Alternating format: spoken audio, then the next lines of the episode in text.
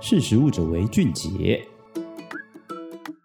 Hello，大家好，欢迎收听《是食物者为俊杰》，我是若薇。不知道大家平常会不会用外送平台叫早餐、午餐、晚餐等等的外食哦？我自己本人是蛮常叫的，但最近呢，Foodpanda 就在六月六号的时候突然宣布要加收平台费。那六月七号起呢，在北北基会收取五元的平台费，桃园市跟新竹县市则是收三块。那其他地区呢，则是会是未来的营运计划再来讨论会不会加收。不过后呢，这个平台费是以地区为收费依据，即便你已经加入了 Panda Pro 的订阅制的会员，它其实也需要收取这个五元或是三元的平台费。那这样无差别的收费呢，就引起网友的众怒，就最近在网络上就有很多声量的讨论。那我们就用了网络舆情分析的软体来看近期声量的讨论。在六月六号，f Panda 收取平台费的消息公布之后，马上就在网络上引发热议啦。在六月六号当天呢，其实就累积了近三千四百则的网络讨论声量。那隔天呢，事件仍在网络上面发酵。截至六月七号下午六点半止呢，仍有破千则的讨论声量。其实短短两日呢，在网络上就有超过四千五百则的人在讨论这个 f Panda。加收平台费的议题。那 f o o Panda 公布，除了外送费，还会将六线师收取平台费之后呢，这网络上可说是骂声不断哦。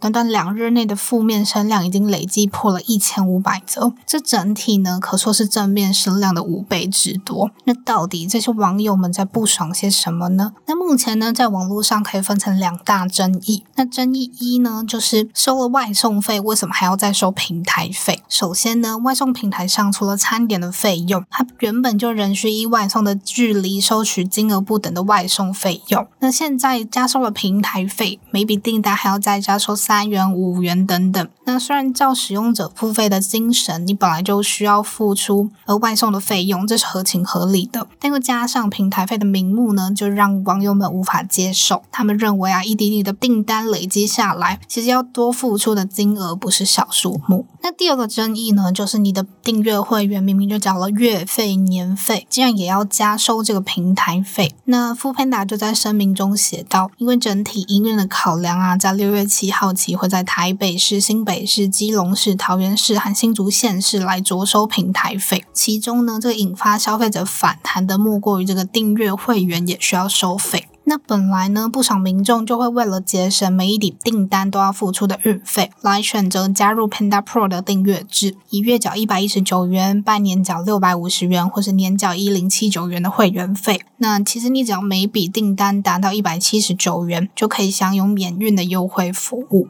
那原本消费者加入这个 Panda Pro 的订阅制服务，他就是想要以优惠的价格来省去订单的运费。不过呢，这次即使是 Panda Pro 的会员，也需要缴交三元或是五元的平台费，就引发这些 Panda Pro 会员的不满。那在 Foodpanda 宣布无差别收取平台费之后，其实我们看到网络上有不少网友喊出要退订 Panda Pro 的服务，或是删除整个 App，或转而使用另外一个外送平台，像是 Uber Eats。那短短两天呢，网络上关于退订的相关讨论声量已经有一百八十一则，那删除 App 呢，则有九十八则。那至于是否真的涌现退订潮呢？我们有询问 Foodpanda，那 Foodpanda 的回应是说呢，由于新政策才刚上路，虽然他们有观察到过许多网友的反弹，但目前还没有掌握到退订的趋势。不过，是不是真的有涌现退订潮呢？我们也独家去问到 f o o Panda，那他们回应是说，由于新政策才刚上路，然后他们虽然也有观察到许多网友有在反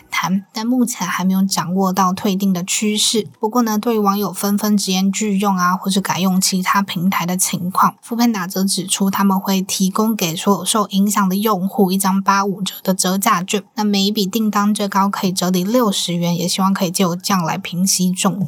不过呢，虽然网络上对于这个平台费的机制可以说是骂声一片，但是其实也是有不反对平台费的声音出现。那他们是怎么想的呢？像我网友就说，其实疫情的关系啊，有很多店家他们都撑不下去，有很多是仰赖外送平台，所以觉得平台多收三块五块，其实都还是在可以接受的范围，也会继续支持。另外有网友说，像五元他们真的觉得还好，比较方便，比较重要。那会叫外送的还是会叫，而且居家隔离的期间多。会有外送来帮忙。所以就说有一派的支持网友认为，仅收取三元五元，这其实还是在可以接受的范围内。那如果真的有需要外送的人，还是会花钱下订单。那另外有一派呢，则是认为应该使用者付费。那你既然享有外送平台带来的便利，那你就应该付出应有的成本。所以对于这次收取平台费一事并不谈。那听到这里，你可能会想，呃，平台费是什么？那 Foodpanda 为什么这次要加收平台费呢？那对此呢副片大师回应说，他们是为了应应营运成本的必要，像是人事、客服、维运、优惠折扣或是金流等等这些维运成本的增加。